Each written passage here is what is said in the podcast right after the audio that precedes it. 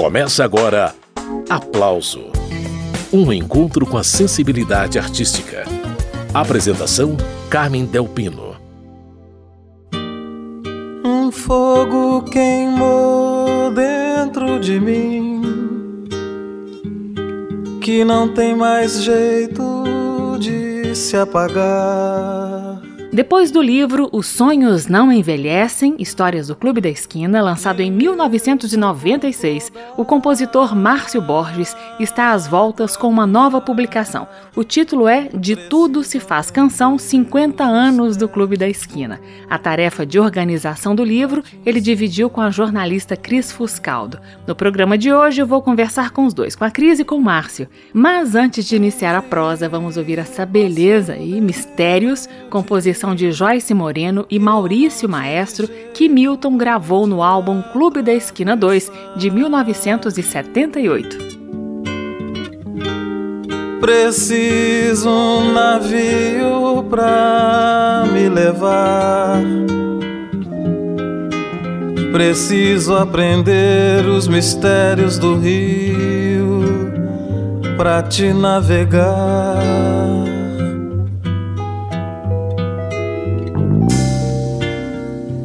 Vida breve, natureza queimando o coração. Um vento bateu dentro de mim que eu não tive jeito segurar. A vida passou pra me carregar. Preciso aprender os mistérios do mundo pra te ensinar.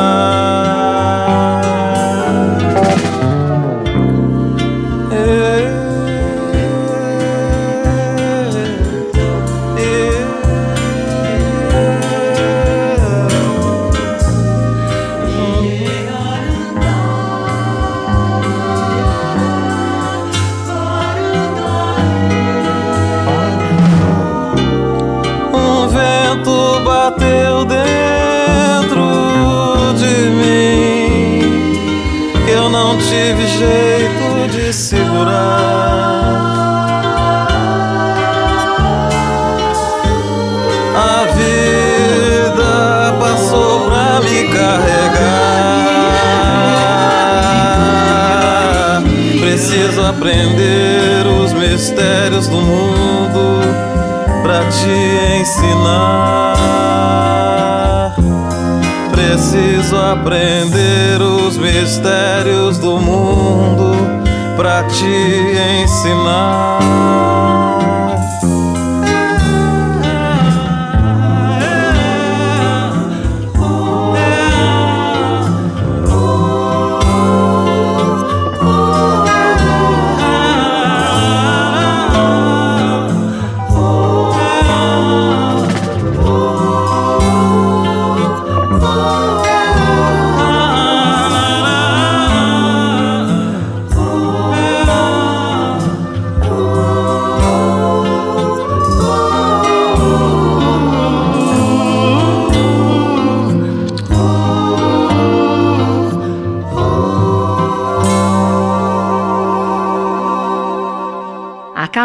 Ouvir Milton Nascimento, de Joyce Moreno e Maurício Maestro, Mistérios. E a conversa de hoje é sobre o livro De Tudo Se Faz Canção, uma publicação que comemora os 50 anos do Clube da Esquina, é isso mesmo, 50 anos. Cris Fuscaldo e Márcio Borges estão fazendo o lançamento em várias cidades. Então, Cris Fuscaldo, você e Márcio, de cidade em cidade, levando o livro novo, não é isso? É isso aí, alô ouvintes que é um livro que eu organizei junto ao Márcio Borges, que é um dos principais letristas do Clube da Esquina, e simplesmente é o cara que fez o Milton Nascimento começar a compor. Né? Então, já por aí a gente vê a importância dessa entidade aí da música brasileira. Bacana. O Cris, qual que é o acréscimo desse livro, O De Tudo Se Faz Canção, em relação ao anterior do Márcio, Os Sonhos Não Envelhecem? Ah, esse livro ele acaba sendo diferente porque traz a primeira voz, né, a, a primeira pessoa, né, de cada um dos personagens que participaram do LP em 1972 e depois também do volume 2, né, de 78. Tem um trecho do livro que é só sobre o volume 2 do LP. Então tem textos do Milton Nascimento, do Loborges, do Beto Guedes, do Wagner Tiso, do Toninho Horta, da Laide Costa, né, que é a única mulher a cantar, é, a gravar, participar desse, desse EP, e ela não era da turma de Minas Gerais, né, foi uma convidada especial do Milton. Tem depoimentos também do Fernando Brant, já falecido, né, que é também um dos principais letristas também do, do Clube da Esquina. É, então, é, acaba que é diferente por isso, porque a pessoa pode capturar, lendo esse novo livro, os pontos de vista é, das pessoas. Fora isso, esse livro traz um faixa a faixa, porque vamos lembrar que o, Os Sonhos Não Envelhecem, que é um livro maravilhoso do Márcio, ele é um livro em primeira pessoa, ele é uma autobiografia do Márcio em que ele conta também a história dele, a história do Clube da Esquina do ponto de vista dele. N nesse livro agora, a gente tem, por exemplo, um faixa a faixa que não caberia no livro dele, mas coube nesse nosso livro, que é cada faixa é escrita por um pesquisador musical. Então tem Charles Gavana, Maria Baiana, Leandro Souto Maior, Bento Araújo, Carlos Eduardo Lima, enfim, não vou conseguir falar os 21 nomes é, de pessoas que detalharam um pouco melhor cada, cada faixa do disco, né? Outra coisa também que tem nesse livro e que não tem, tem, tem até discos aí que, que a gente encontra o meu LP mesmo do Clube da Esquina em casa, eu comprei ele, ele veio sem encarte. Então, às vezes, a pessoa não tem acesso ao encarte do, do disco. Tá no livro a ficha técnica todinha, que é uma das principais curiosidades desse disco, é uma ficha técnica com muitos nomes de músicos, né? São várias pessoas participando desse LP e eles trocam de posição o tempo todo. Então, às vezes a gente vê o Tony Horta, que é o herói da guitarra, tocando percussão em algumas músicas, assim. É muito doido essa, essa ficha, muito interessante, está no livro também. E, ainda por cima, um prefácio e um pós-fácil que atualizam, que contam o que, que aconteceu especialmente em 2022, que foi o ano dos 50 anos do Clube da Esquina. Então, é uma coisa que não, não vai ter nunca nesse livro do Márcio, a não ser que ele faça uma nova edição, é a gente contando que esse livro do Márcio virou musical. E o musical Os Sonhos Não Envelhecem rodou alguns estados do Brasil. Infelizmente, né, peça, teatro é uma coisa que tem muita dificuldade de chegar a todo o país, mas ele, ele virou musical e é muito lindo, é muito emocionante e a gente traz além de, de, contar que virou musical, traz depoimentos do Denis Carvalho, diretor, e de alguns dos atores desse musical. Então o livro, ele está bem completo, é ruim falar completo, porque a gente sempre acha que pode ter mais, mas ele está bem completo, assim, né? Ele vai de 1972 a 2022 mesmo.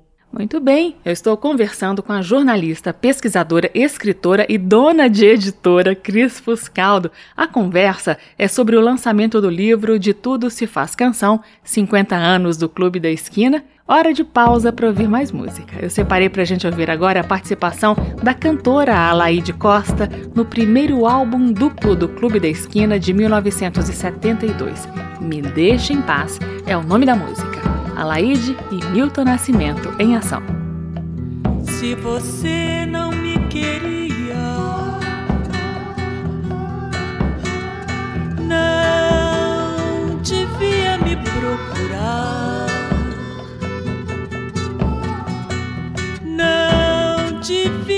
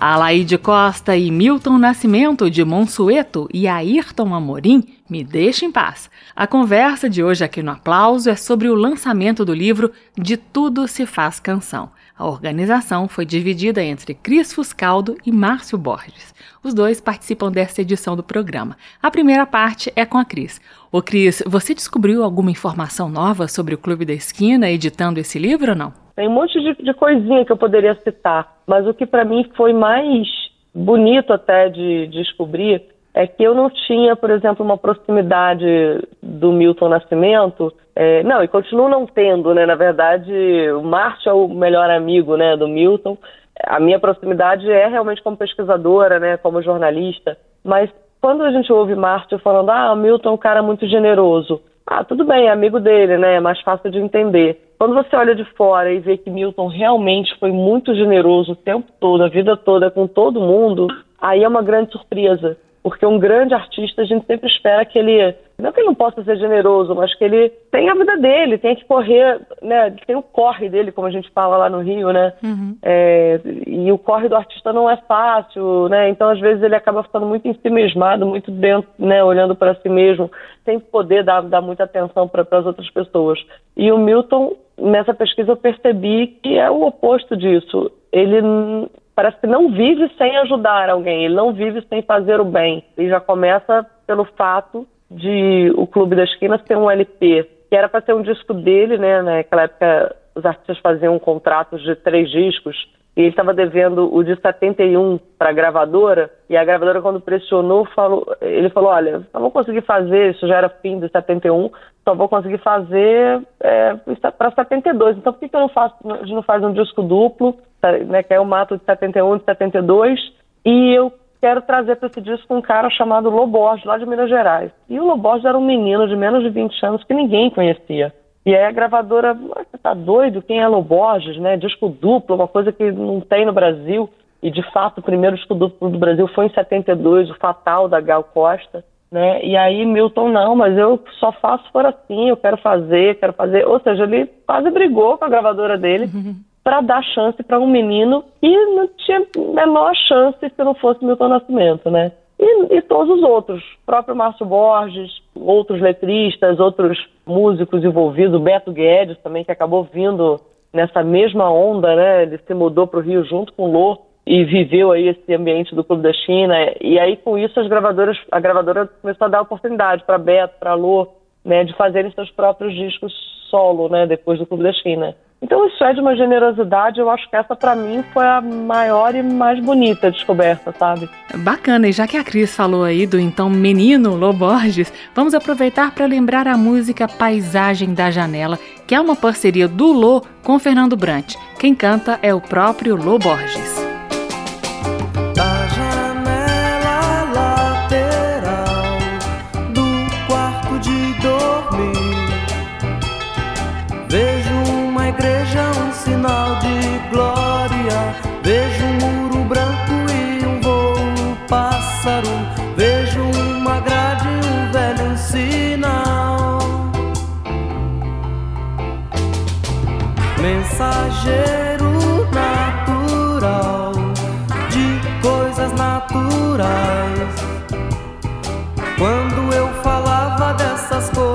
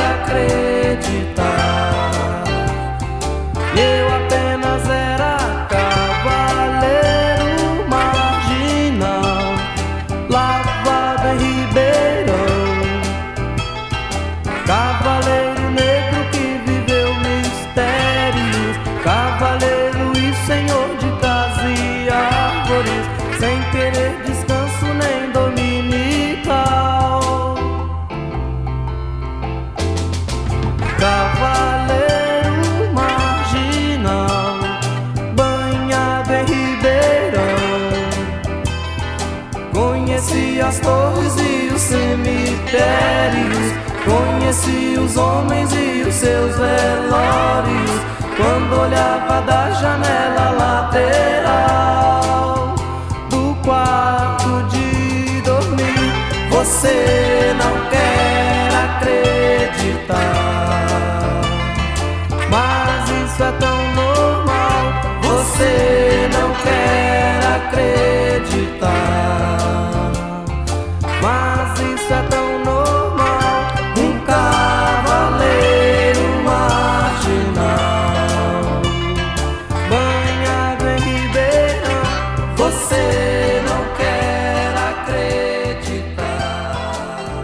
Loborges, dele e de Fernando Brant, Paisagem da Janela, uma das muitas faixas do álbum duplo Clube da Esquina.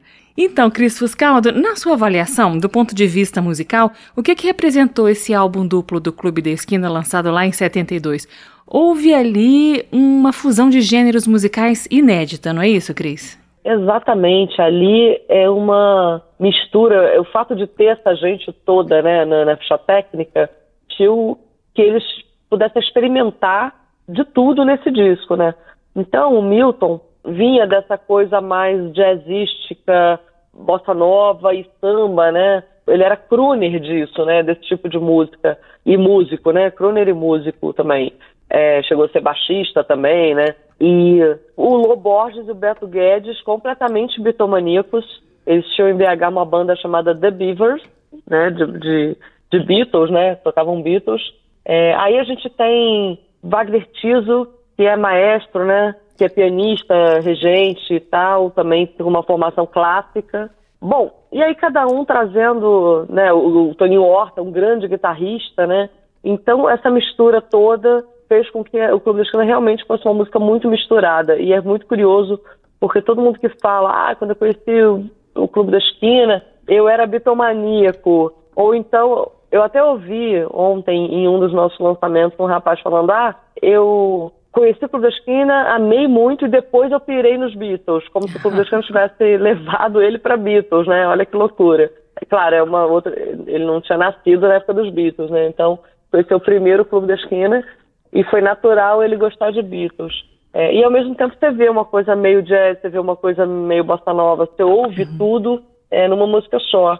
E aí esse disco acabou colocando Minas Gerais no mapa da música brasileira, porque até ali Minas não tinha uma representação tão forte, né? E com esse disco Minas virou um estado que musicalmente pode tudo, né? E todo mundo que veio depois tem que agradecer muito ao Clube da Esquina. Ah, com certeza. Eu estou conversando com a pesquisadora Cris Fuscaldo, ela que é a organizadora, junto com Márcio Borges, do livro De Tudo Se Faz Canção. Ô Cris, é, você aponta no texto de apresentação do livro alguns motivos pelos quais não houve um estouro inicial de vendas do álbum duplo lá em 72. O disco acabou vendendo muito, sim, mas foi aos poucos. É, levou um tempinho para o público assimilar as inovações, foi isso? É, tem isso, né, de demorar um pouco a assimilação, mas também tem um pouco de culpa da indústria, né, da gravadora, que na época não estava acreditando muito nesse projeto. Depois que a gravadora cedeu para o Milton, ela simplesmente deixou a garotada do estúdio, tipo, ah, toca aí, se vira aí, não estamos muito ligando para isso. Você vê até que a própria censura, né, na época estava pegando pesado a música brasileira e não censurou nada do Clube da Esquina, que é um disco bastante subversivo, com muitas mensagens contra a ditadura, mas a censura não pegou nada porque eles não estavam no foco, a gravadora não estava dando muito foco para eles, né, para o que estava acontecendo.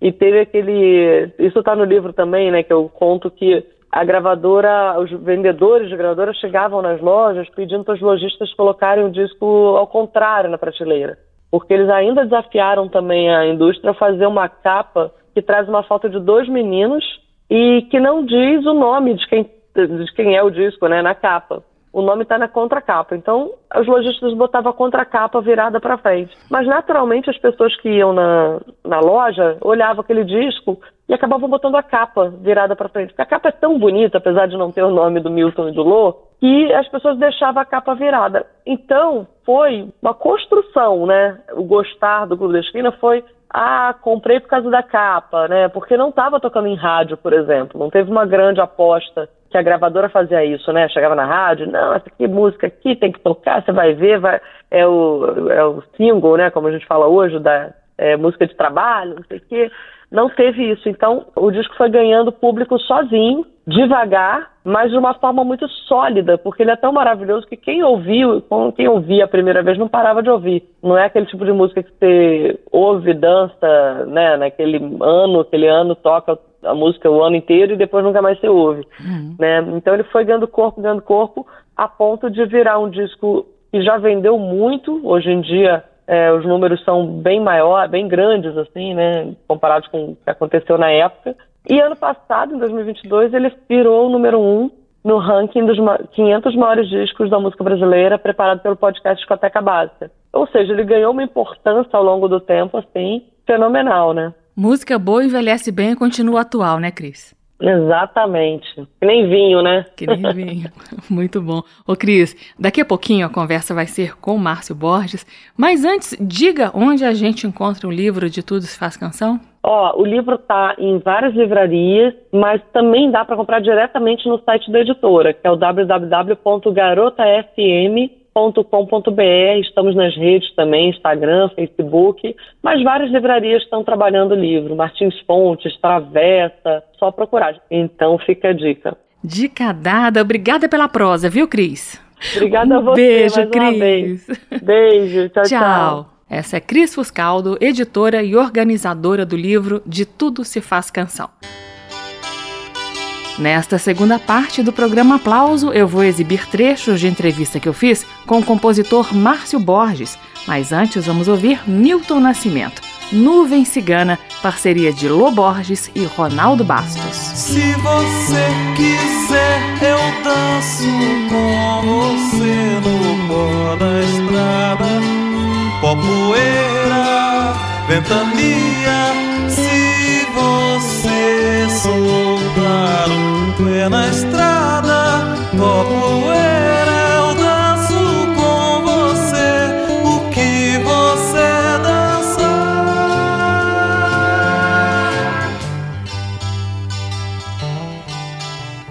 Se você deixar o sol bater nos seus cabelos verdes, só sereno, ouro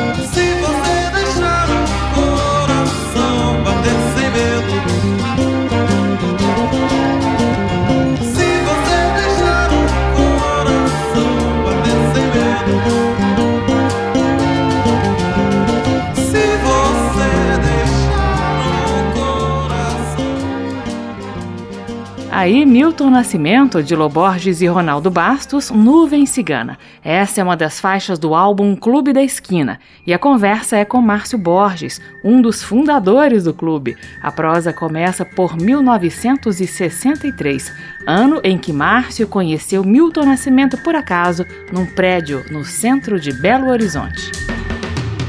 Que temperou, cigana quem temperou o cheiro do.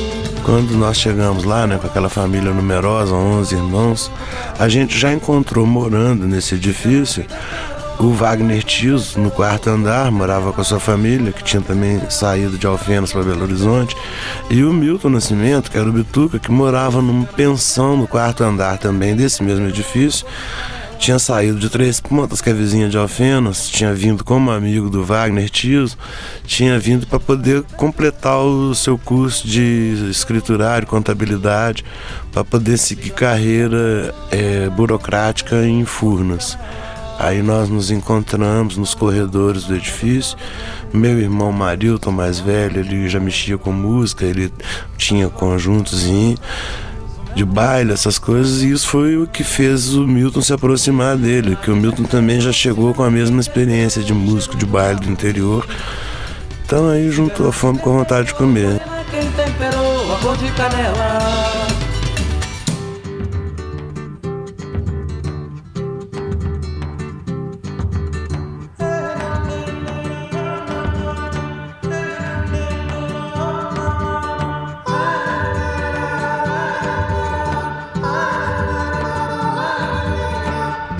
lua morena, a dança do vento, o ventre da noite, sol da manhã. A chuva cigana, a dança dos rios, o mel do cacau, o sol da manhã. E morena que temperou, cigana quem temperou, o cheiro do cravo. Cigana que temperou, morena quem temperou, a cor de canela. Morena que temperou, cigana quem temperou, o cheiro do cravo. Cigana quem temperou, morena quem temperou, a cor de canela. Morena quem temperou, cigana quem temperou, o cheiro do cravo. E cigana quem temperou, morena quem temperou, a cor de canela. Morena quem temperou, cigana quem temperou, o cheiro do cravo. Cravo e Canela, música de Milton Nascimento e Ronaldo Bastos, cantam Milton Nascimento e Loborges, no violão Toninho Horta, o piano é de Wagner Tiso.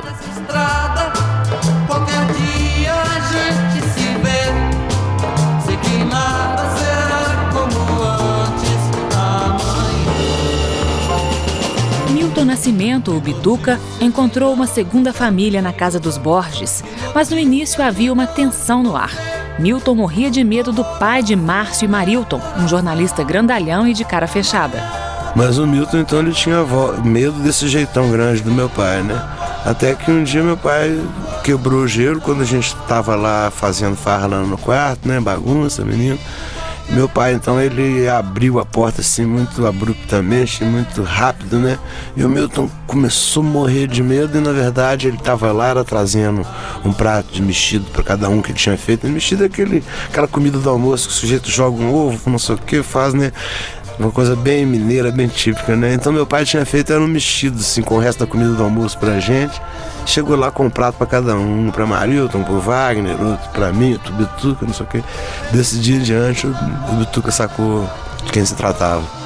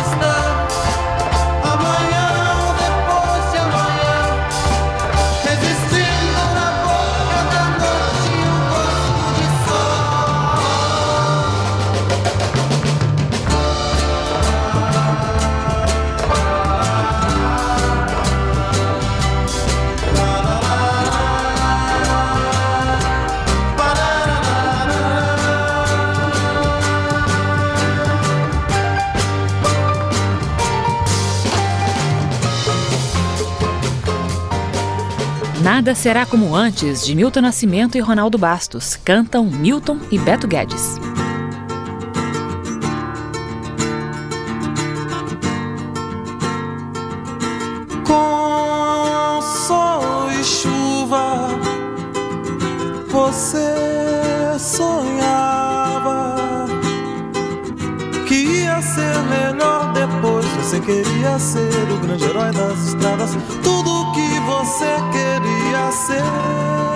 Márcio Borges tornou-se o primeiro letrista das composições de Milton Nascimento em 1964. Enquanto isso, Lô estudava harmonia com o guitarrista Toninho Horta e devorava discos dos Beatles com outro menino, Beto Guedes, filho do seresteiro Godofredo Guedes. Já Milton, o grande aglutinador dessa turma, continuava compondo e cantando na noite. Tanto eu quanto o Bituca, o Bituca é o Milton, né? Tanto eu quanto o Bituca, a gente era muito ligado a cinema, a gente gostava muito de cinema, tínhamos a pretensão de fazer filmes, de ser diretor, ator, de se envolver, né? De nos envolvermos com o mundo, né? Da cinematografia, assim. Então aí a gente foi ver esse filme, Júlio Zegin, né? Que em português se chamou Uma Mulher para Dois, no tempo, né? E contava a história de dois grandes amigos que se apaixonavam pela mesma mulher e essa paixão eles levavam ao longo de 20, 30 anos. Uma história lindíssima, uma história de amor que termina em tragédia. De qualquer forma, tinha todo aquele ingrediente emocional assim que comovia a gente bastante na época. A gente viu o filme durante. No, num único dia a gente viu o filme três sessões, a gente não saiu dentro do cinema. E quando saímos dali, a gente já foi direto compor, não sei o que, falando, nós temos que fazer nossas músicas, chega de cantar a música dos outros, agora é com a gente. Aí começamos a compor assim. O disco Clube da Esquina 1 foi gravado em 1972 e marca o início oficial do movimento liderado por Milton Nascimento. A essa altura, o garoto Lô Borges já tinha se tornado adolescente e entrado no time do Clube da Esquina como titular. Ele dividiu com Milton a autoria do disco mais importante da turma até então. O Clube da Esquina mesmo foi gravado quando eu já tinha quase 10 anos de amizade com o Milton. A gente já tinha gravado vários discos, inclusive antes do Clube da Esquina. A gente já tinha gravado uns quatro discos já. Então foi nessa época que o Lô entrou Ah, na entendi. nossa história. Aham. Que ele entrou como Beto, já mais jovens, já mais adolescentes. Eles já estavam lá com seus 17, 18 anos. Mas eles eram meninos ali junto da gente desde os 12 anos, entende? Eles ficaram uns seis anos ali, cevando, vendo a história, Aham. antes de chegar e, e atacar junto, entende? Para quem quer se soltar, invento cais, invento mais que a solidão me dá. A turma de músicos mineiros reunida por Milton e pelos irmãos Borges não parava de crescer. Diferentes gostos musicais chegavam para somar. Bossa nova, Beatles, toadas, congadas, choro, jazz, folia de reis, rock progressivo. Muitas foram as influências que resultaram na música feita pelo Clube da Esquina. Basicamente ela leva muito a cara de, de- ela leva muito a cara do, do Milton né? A cara do Lô a cara do Beto e a cara do Wagner Tiso. Eu acho que essas quatro pessoas deram a cara musical do Clube da Esquina deram o rosto musical do Clube da Esquina deram um contorno, um perfil, fala assim, a cara é isso, o olho é azul, a boca é larga, o nariz é achatado. Ou seja, deu, deu o rosto do Clube da Esquina, essas quatro pessoas musicalmente deram. O Lô entrou, o Lô e o Beto entraram com a. O Lô entrou com as histórias dele de, de, de, de- Beatles, né? E de música pop, que o Lô era super pop. É, ele ouvia direto Emerson Lake Palmer. Yes, Genesis, o rock progressivo, mas ouvia também é, Rolling Stones, os Beatles, ele ouvia é, Crosby, Stills, Nash Young, sabe? E- esse era o som dele. E ele trouxe esse som.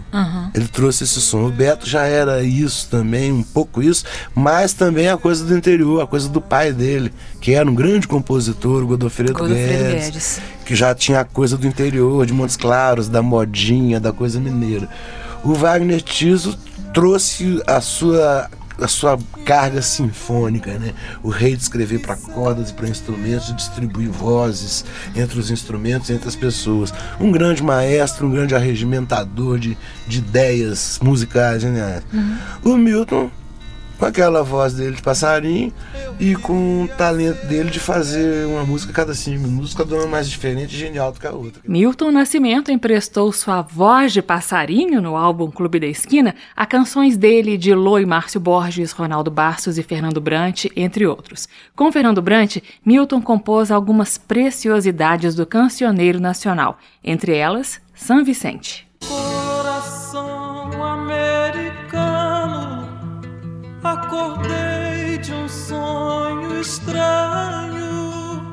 Os introspectivos mineiros do Clube da Esquina chegaram ao Rio de Janeiro na época em que a Tropicália estava com tudo. Mineiros e baianos roubando a cena nos anos 70 o Caetano escreveu no prefácio do meu livro uma coisa que é totalmente verdadeira a respeito dele próprio como baiano, né? Dos baianos em geral. É. Eles são amantes das aparências, então eles sabem cultivar uma aparência, eles sabem fazer um certo charme com a mídia que a gente nunca soube. Nós somos sempre muito grossos, muito grosseiros, muito falador da verdade, assim, na cara, entende? O povo não gostava muito disso, não. E a gente também é ficava muito enfurnado em Belo Horizonte também. A gente ia para o Rio de Janeiro gravar os discos, não ficava circulando muito lá, você tá entendendo? E o pessoal não. É, sabe, teve uma exposição maravilhosa, né? O Caetano, desde a, dessa noite se improvisa com Brota Júnior, não sei o quê, né? É, o Domingo no Parque com o Gil, Mutantes, ou seja, a coisa deles apareceu, tinha uma embalagem visual muito mais forte em termos de chamar a atenção da mídia. A embalagem visual da Tropical era muito mais forte. A nossa revolução era mais aquela revolução mineira, mais silenciosa. Ela, era, ela ia mais na, na, substância das coisas. Ela não ia muito pelo formato, mas ela ia mais pela, pela essência. A gente estava a gente estava transformando padrões estéticos complexíssimos coisa que depois o Miles Davis veio experimentar muitos anos depois a nível internacional e que, que foi chamada a tal de Fusion World Music. A gente lá em Minas já estávamos trabalhando nessa coisa, que depois veio ganhar esse rótulo de World Music, de Fusion. Uhum. Então a gente estava trabalhando com conceitos estéticos com conceitos, com padrões musicais. A gente tava, a gente não estava com uma coisa muito voltada para o comportamento. O comportamento nosso já era adicionar guitarra. Desde o primeiro disco do Bituca já tinha guitarra tocando. Você tá entendendo? Mas quem fez o alarde da guitarra foi a Tropicália, com uma grande revolução. Agora, sete anos antes da Tropicália, a gente já estava gravando disco com guitarra, você tá entendendo? Já tinha Toninho Horta lá mandando ver, tocando tudo. Quando agora, quando bota Mutantes no, no, no festival, não sei o quê, cria um grande auê em torno da guitarra. Olha, os, os, os baianos introduziram a guitarra na música popular brasileira. E viram o ícone. Você tá entendendo? Então eles trabalharam mais com isso. A gente já estava fazendo guitarra há sete anos, só, pegar nossos discos de Anda Tropical e ouvir. Basta ouvir.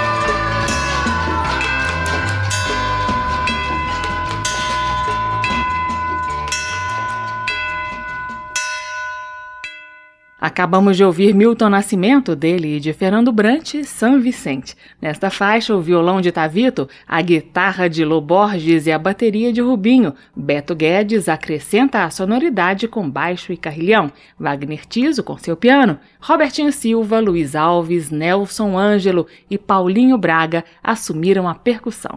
Além, claro, da voz potente de Milton Nascimento. Arranjo para ninguém botar defeito. E por falar em arranjos inventivos, Wagner Tiso acrescentou um órgão meio fantasmagórico na música Girassol, da cor do seu cabelo.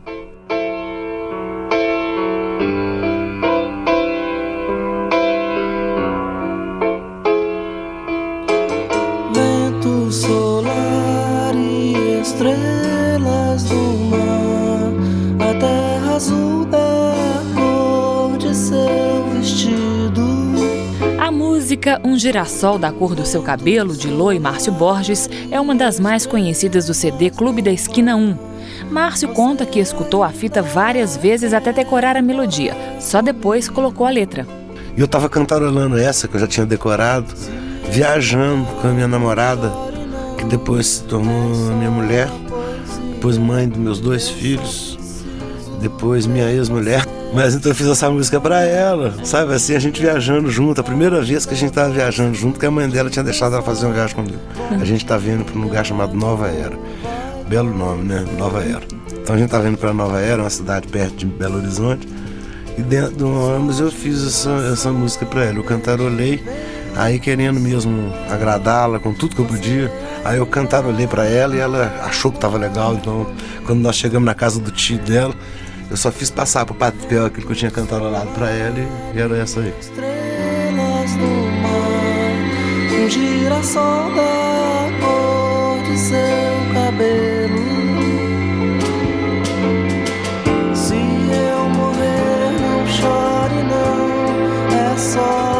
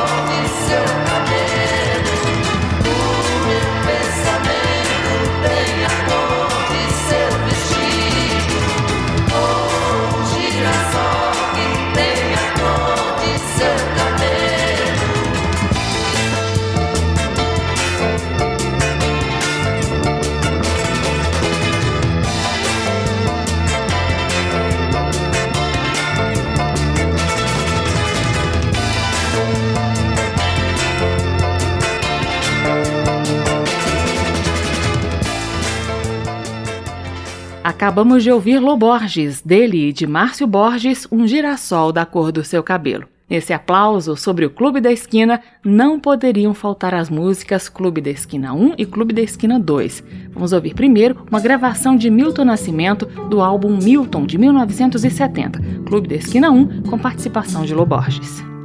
Noite chegou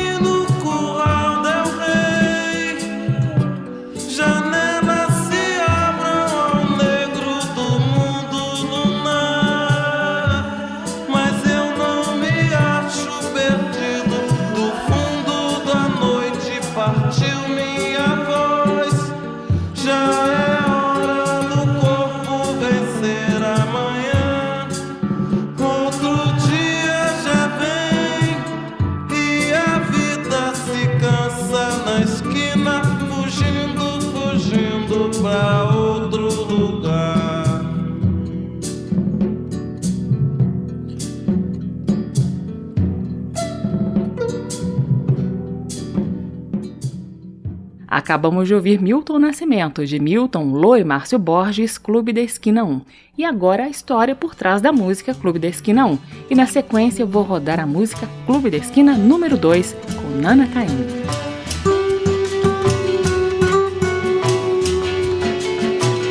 O compositor Márcio Borges foi o responsável pelo batismo do Clube da Esquina. Eu batizei, mas querendo fazer assim uma homenagem meio velada à minha mãe, porque eu não sabia que a coisa ia ter tanta repercussão assim. Foi uma música que o Lô e o Milton estavam fazendo lá em casa, né, na rua de Vinópolis, no, no clube da esquina. Minha mãe estava, eles estavam fazendo essa música, então eu comecei a fazer uma letra ali junto. Aí um pouco fui lá para dentro da copa, a luz acabou, minha mãe chegou com uma vela, pôs uma vela ali perto de mim, que ela viu que eu estava trabalhando na letra. E aí eu resolvi, de uma certa forma, fazer uma homenagem àquela história ali da minha mãe, né?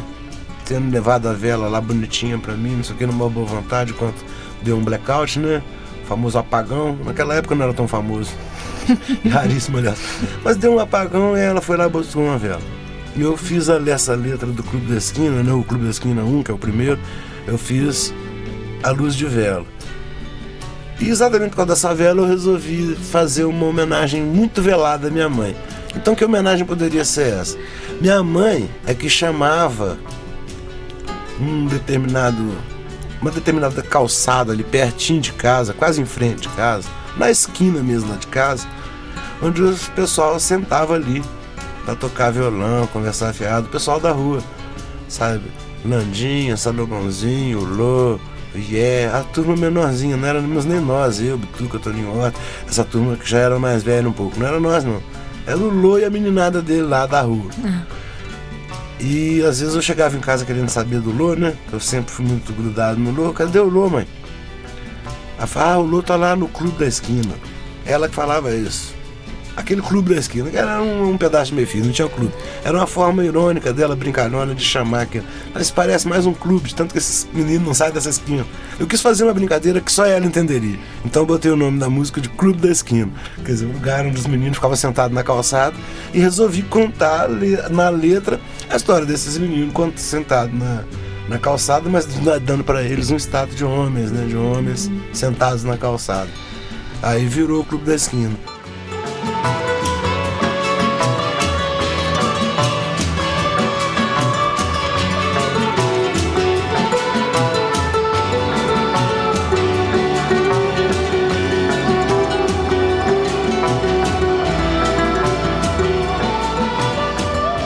Se dependesse de Milton Nascimento e Loborges, a música Clube da Esquina número 2 jamais teria tido letra o Lô e o Milton fizeram essa música, vocês marcam que essa música era um instrumental, tanto que eles gravaram ela como instrumental. A primeira gravação dela não tinha letra. É, no disco, inclusive, Clube da Esquina, ela entra como instrumental. E eles queriam que ela fosse eternamente instrumental. Mas aí a Nana Caime, muito minha amiga, muito amiga nossa, conhecia intimamente o nosso trabalho nessa época, vivia junto com a gente. Ela falou, mas assim, o negócio é o seguinte, eu vou gravar o Clube da Esquina 2. Então você vai botar uma letra nele pra mim que eu vou gravar. Falei, pois é, mas o Bituca já negou, o Ronaldo já quis botar letra, ele negou, o Lô já negou, o Fernando quis botar letra, o Lô, mas o Bituca negaram. Ela falou assim, mas nós vamos fazer assim mesmo e nós vamos fazer escondido deles. Você faz pra mim e eu, eu vou apresentar para eles o disco e eles vão conhecer no disco. Aí eu fui pra casa e aí eu fiz também. Nessa época eu tinha acabado de me separar da, da do girassol da cor do seu cabelo, do vestido azul. Eu tinha acabado de me separar do vestido azul. Tava muito a fim de dar uma volta mesmo, né? Por cima da história, muito magoado assim. Aí saiu essa aí.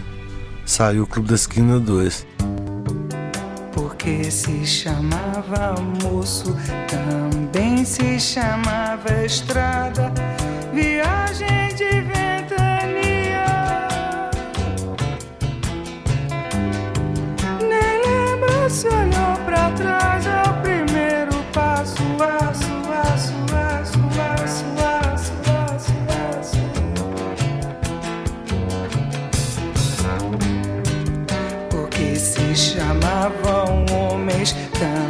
se chamavam sonhos e sonhos não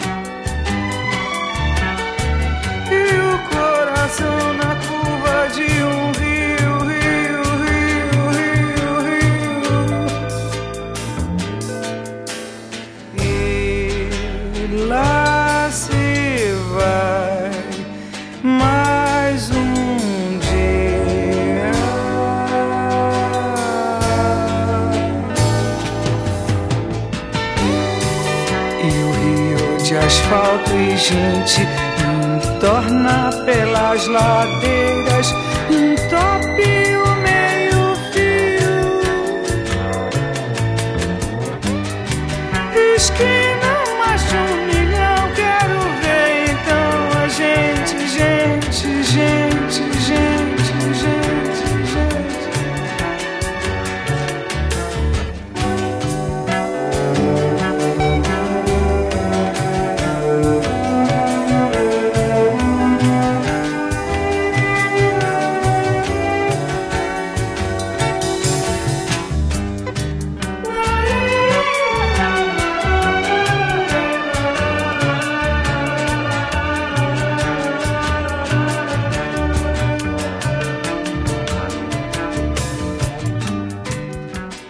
Nana Caymmi, de Milton Nascimento, Lô Borges e Márcio Borges, Clube da Esquina número 2.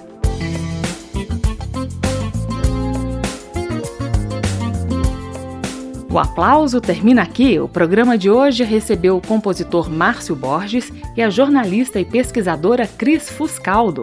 Assunto: as histórias do Clube da Esquina e o lançamento do livro De Tudo Se Faz Canção 50 anos do Clube da Esquina. Você acompanha esta e outras edições do Aplauso em podcast e na página da Rádio Câmara, endereço radio.câmara.leg.br, radio.câmara.leg.br. Semana que vem eu estarei de volta com mais entrevistas sobre música brasileira. Tchau! Termina aqui. Aplauso. Um encontro com a sensibilidade artística. Uma produção da Rádio Câmara, transmitida pelas rádios parceiras de todo o Brasil. Apresentação: Carmen Del Pino.